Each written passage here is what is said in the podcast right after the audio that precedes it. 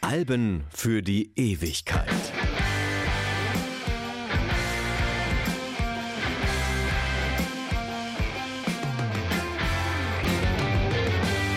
Hallo, mein Name ist Martin Busch und ich möchte Ihre Aufmerksamkeit heute einmal auf ein Foto lenken, auf dem man zwei junge Menschen sieht, die gemeinsam in eine Decke gewickelt auf einer Wiese mit hunderten weiteren junger Menschen stehen. Das Foto kennen Sie wahrscheinlich. Es ist eines der bekanntesten Albumcover der Rockgeschichte, vergleichbar mit dem Unterwasserbaby von Nirvana oder den vier Beatles auf dem Zebrastreifen. Dieses Foto hat das Album bekannt gemacht und das Album hat das Festival, auf dem es aufgenommen wurde, zur Legende erhoben. Ich möchte heute, mehr als 50 Jahre danach, über Woodstock sprechen.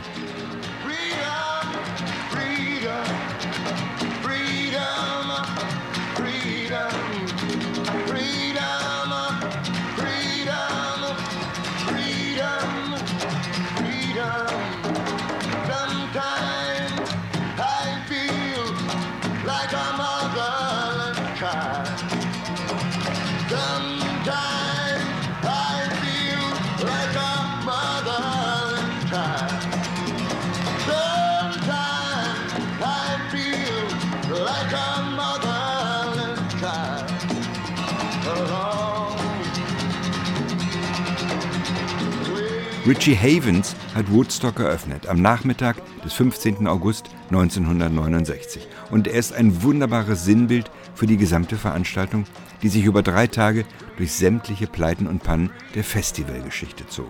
Fakt Nummer eins: Havens war zum Zeitpunkt seines Auftritts auch in Amerika relativ unbekannt. Das teilt er mit vielen Woodstock-Größen, die vor dem Festival kaum jemand kannte. Er ist außerdem ein untypischer Künstler für sein Genre, denn Havens ist schwarz. Im Amerika der 60er Jahre ist die Trennung noch sehr präsent. Schwarze Musiker machen Blues oder Jazz, weiße Musiker Folk oder Rock.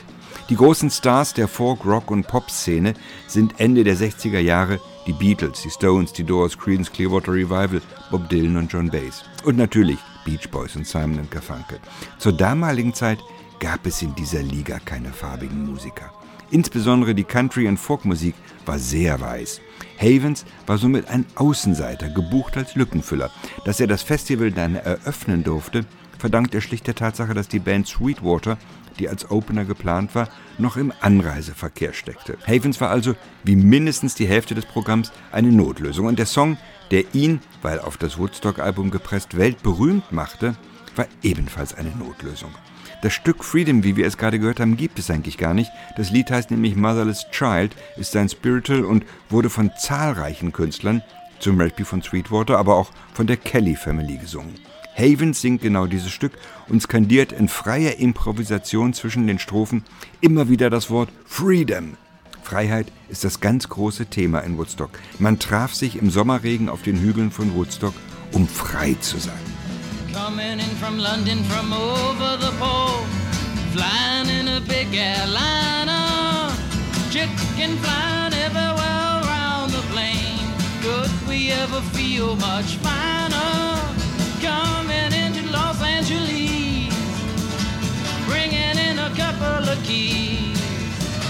Don't touch my bags if you please, Mr. Customs Man. Ticket to Mexico. No, he couldn't look much stranger. Walking in a hall with his things and all, smiling said he was a lone ranger. Coming into Los Angeles, bringing in a couple of keys. Don't touch my bags if you please, Mr. Customs Auch Arlo Guthrie dürfte in gewisser Weise eine Notlösung gewesen sein, denn der große Star war natürlich sein Vater Woody, der aber leider schon zwei Jahre vorher verstorben war. Also durfte Arlo in Woodstock auftreten und der Song Coming into Los Angeles ist eines seiner bekanntesten Stücke. Der große Star des ersten Abends allerdings ist eindeutig John Bass, der einzige Act des Eröffnungstages mit einer fünfstelligen Gage. John Bass bekam für ihren Auftritt 10.000 Dollar, Melanie beispielsweise nur 750. I'd like to sing you a song that is one of um, my husband David's favorite songs. Anyway, this is an organizing song, and I was happy to find out that after David had been in jail for two and a half weeks, he already had a very, very good hunger strike going with 42 federal prisoners, none of whom were draft people. So.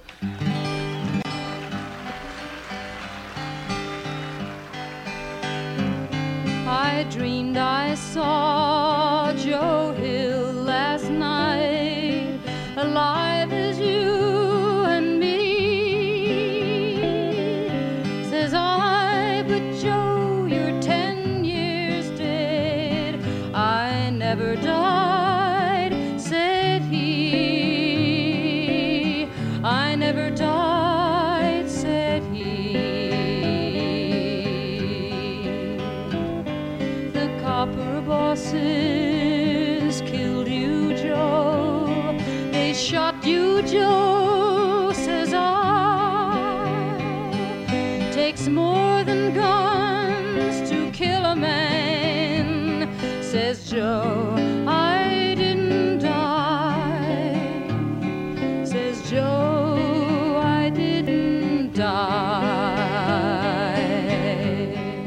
John Bass zu diesem Zeitpunkt hochschwanger war, wie immer natürlich sehr politisch. Gegen Ungerechtigkeiten und Unterdrückung, für Freiheit. Das Thema des Regenfestivals Woodstock.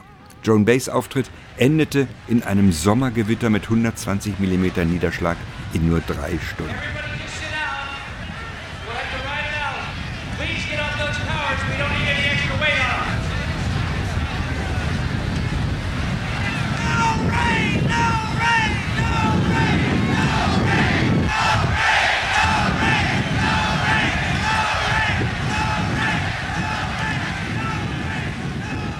Die Pläne für dieses größte aller Festivals hatten deutlich anders ausgesehen. Natürlich wollte man die Beatles, die Stones, The Doors und vor allem Bob Dylan.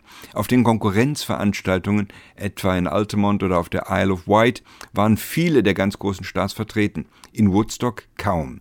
Wirklich große Namen in Woodstock waren Creedence Clearwater Revival, Janis Joplin, Blood, Sweat and Tears, The Who und Jimi Hendrix. Außer Hendrix, zu dem wir später noch kommen, haben es lediglich The Who auf das Album geschafft. Insbesondere bei Creedence Clearwater und Janis Joplin war man einfach mit der Qualität des Auftritts nicht zufrieden gewesen. In Woodstock ist sehr viel künstlerisches Potenzial in Missmanagement und Dauerregen untergegangen. Immerhin, The Who, die bis wenige Minuten vor dem Auftritt noch auf Barauszahlung der Künstlergage bestanden hatten, konnten mit ihrem Auftritt in Woodstock das wenige Tage vorher erschienene Album Tommy promoten. Ein Höhepunkt des Festivals waren sie jedoch ganz sicher nicht.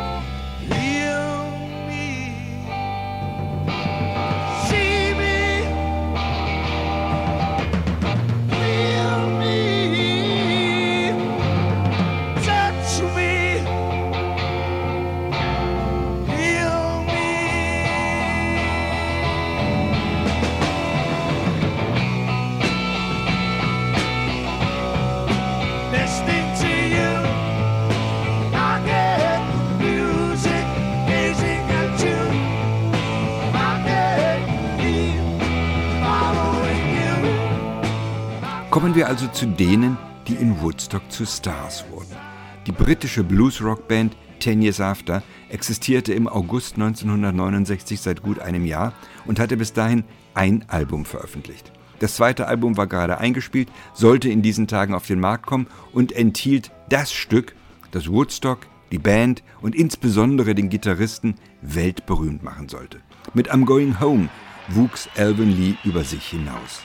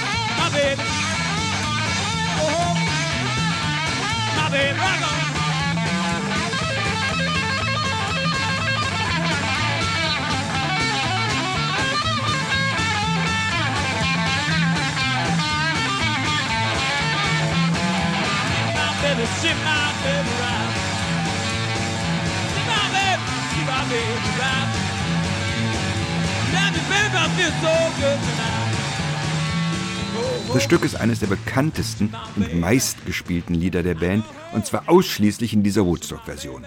Mit 90 Minuten haben Ten Years After einen der längsten Auftritte des ganzen Festivals hingelegt, aber nur die etwa 10 Minuten von I'm Going Home sind mitgeschnitten und somit der Nachwelt erhalten geblieben. Natürlich spielten Drogen in Woodstock vor der Bühne und ganz besonders auch hinter der Bühne eine riesige Rolle. Die damals gerade 18-jährige Melanie erzählte später einmal, sie habe das Gefühl gehabt, als einzige unter den vielen hundert Menschen im Backstage-Bereich nicht völlig abgeschossen gewesen zu sein. Alvin Lee, so hieß es, habe I'm Going Home nie wieder so spielen können wie in Woodstock, weil er dafür exakt den gleichen Drogencocktail gebraucht hätte. Carlos Santana in Woodstock gerade mal 22 Jahre alt, wurde mit seinem Auftritt in Woodstock weltberühmt, kann sich nach eigenem Bekunden leider aber an überhaupt nichts mehr erinnern. Vom Eintreffen auf dem Festivalgelände bis zur Abreise dauerstoned.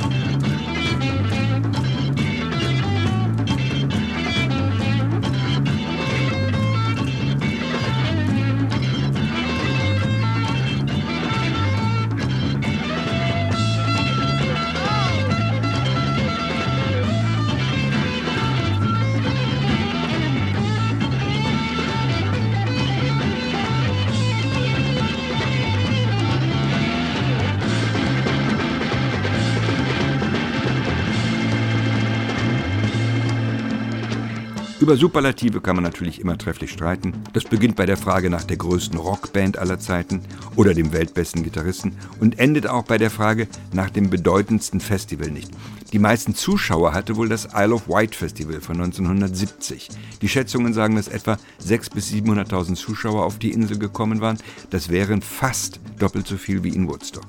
Das Line-up ist extrem beeindruckend und beinhaltet nahezu alles, was in der Rockmusik zu dieser Zeit Rang und Namen hatte. Aber es gibt kein Album. Und schon damals, ein Jahr nach Woodstock, hieß das Isle of Wight Festival das europäische Woodstock. Die Legende war also bereits geboren und aus dem Stand uneinholbar. Wer in Woodstock dabei gewesen war, war ein Star. Vor seinem Auftritt war beispielsweise Joe Cocker ein Nobody.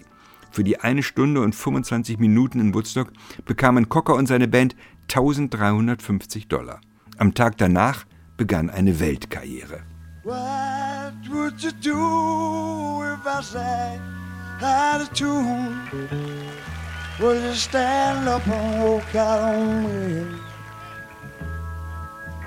Lend me your ears and I'll sing you a song. I will try not to sing out of key. Oh, baby, how goodbye.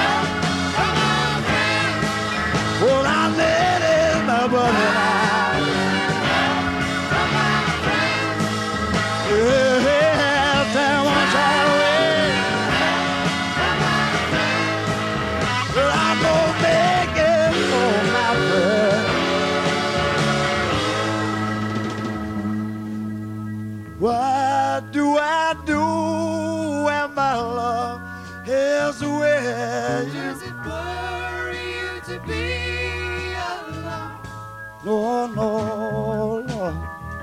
How do I feel at the end of the day? Are you sad because you're on your own? I tell them you say no more.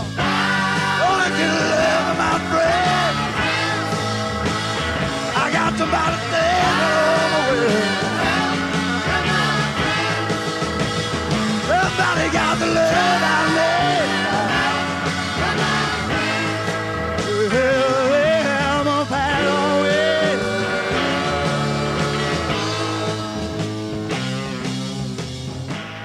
Auch Cocker war in Woodstock gerade mal 25 Jahre alt.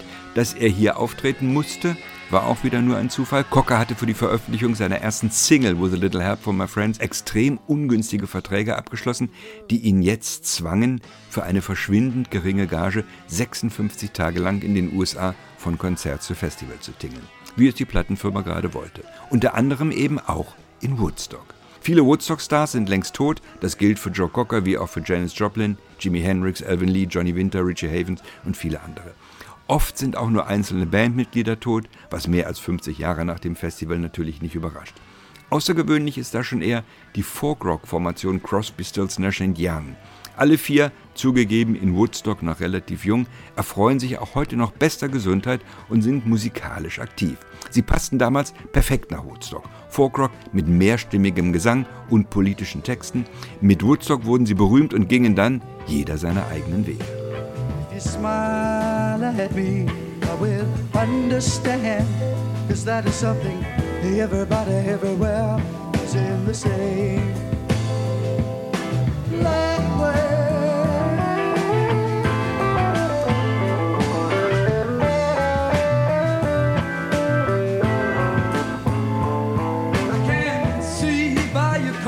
Friend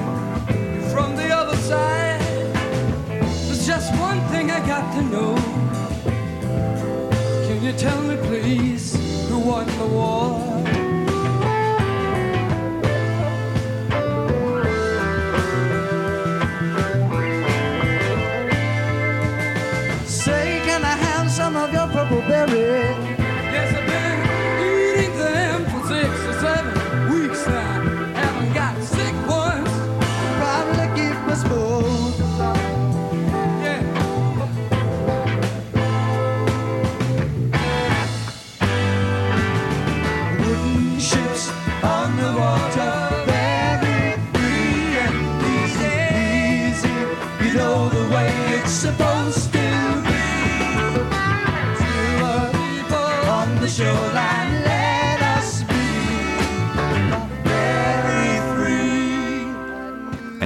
Podcast über Woodstock ist zwangsläufig eine undankbare Aufgabe, weil man der Größe des Ereignisses ja nie gerecht werden kann.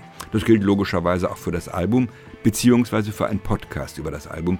Woodstock bleibt ein Ereignis für die Ewigkeit und deshalb stellt sich bei mir gar nicht die Frage, ob das Woodstock-Album hier in diese Reihe gehört.